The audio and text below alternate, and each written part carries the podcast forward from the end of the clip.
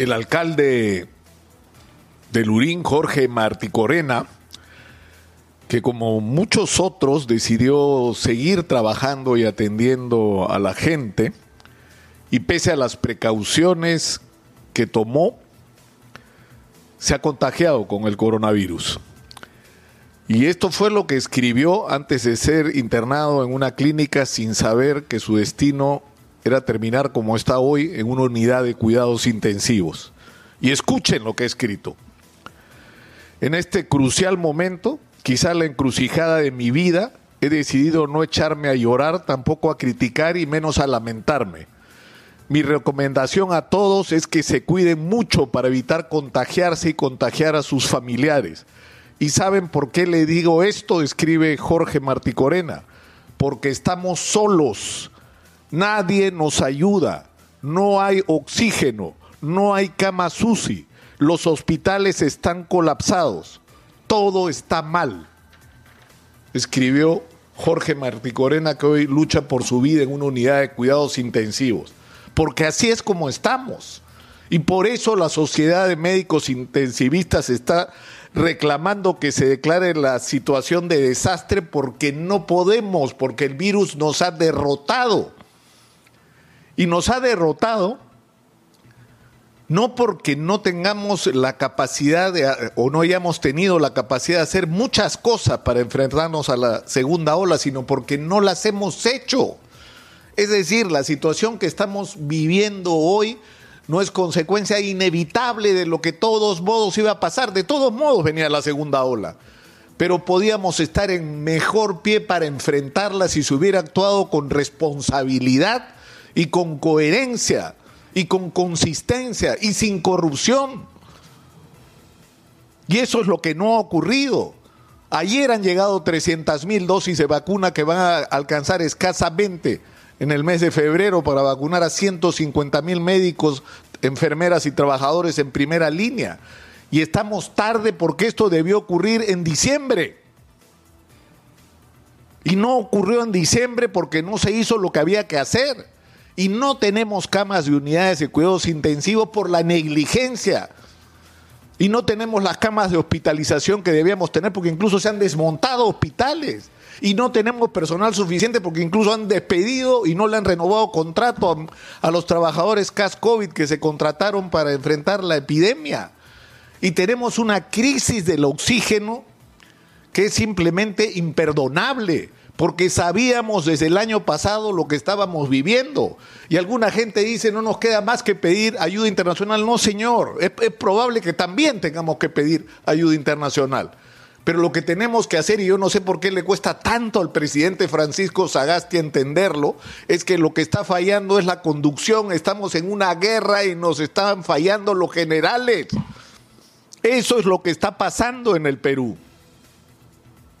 No puede ser que la persona responsable de cómo estemos y de cómo estamos siga conduciendo la batalla contra el coronavirus cuando ya fracasó, porque lo que está pasando hoy es un fracaso. Y hay que producir un urgente giro en la conducción de la lucha contra el coronavirus y poner a una persona, hombre o mujer, no importa, pero que tenga la cualidad de ser capaz de convocar y de usar todos los recursos que tengamos, todos, humanos y materiales, para enfrentar esta tremenda crisis que está matando no pues a 40 mil peruanos, porque eso es algo por lo que debería empezar una nueva conducción, por decirnos la verdad, en el Perú han muerto más de 100 mil personas. Somos el país donde el coronavirus ha tenido características catastróficas más grandes que en cualquier otro lugar si lo comparamos con nuestra población. Somos el peor país del mundo en términos de coronavirus, el que más ha sido afectado. Y se han podido, insisto, hacer muchas cosas. Y es necesario comenzar a hacerlas. En el tema de las vacunas está claro que llegamos tarde. Y esto ha supuesto que muchos países compren muchísimas más vacunas de las que necesitan. Y que no solo debemos negociar con los laboratorios, sino que vamos a tener que negociar, si es que no hemos empezado a hacerlo, porque eso lo hemos reclamado hace tiempo, a negociar con los países. Y no importa lo que digan los contratos, porque más importante es la vida de la gente. Y siempre es posible encontrar fórmulas de entendimiento. Si los chilenos han comprado 90 millones de vacunas y tienen 20 millones de habitantes, habrá que negociar con ellos. Y si los canadienses han comprado cuatro o cinco veces más vacunas que las que necesitan para su población, negociemos con ellos.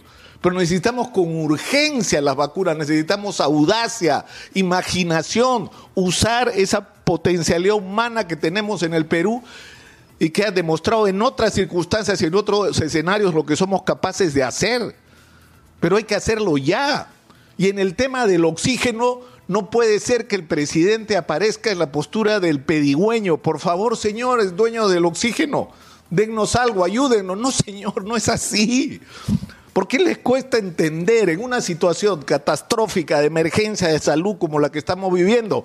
El Estado peruano, según la Constitución y según la ley, tiene el derecho de hacer uso de todos los recursos públicos y privados disponibles para enfrentar la epidemia. Y eso es lo que estamos viviendo y fue previsto hace años por la ley. Y eso es lo que hay que hacer ahora, tomar el control de todas las plantas de oxígeno en el Perú y poner como prioridad el salvarle la vida a la gente. Porque lo han explicado los especialistas. Así no tengamos suficiente gente en las unidades de cuidados intensivos, hay una manera de ayudar a los pacientes a sobrevivir, que son las cánulas y mascarillas de alto flujo, que supone meterle a la gente mucho más oxígeno. Pero para eso hay que tener oxígeno.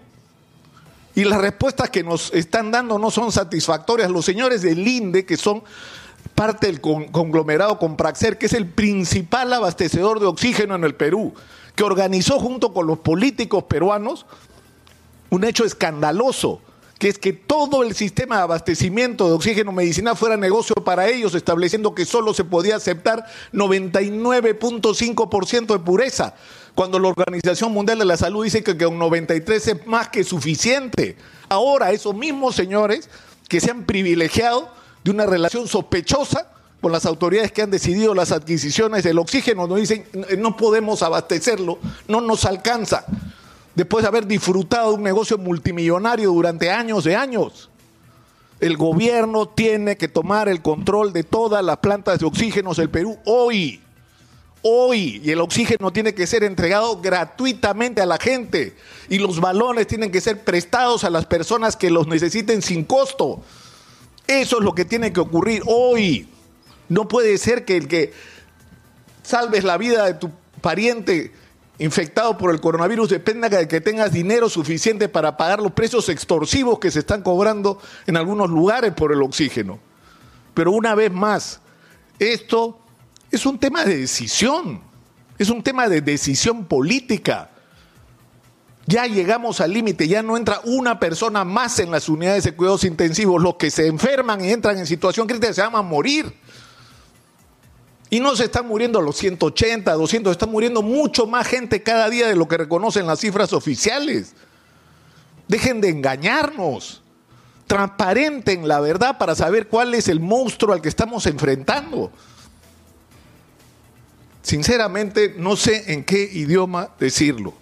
Venimos insistiendo hace meses en esto.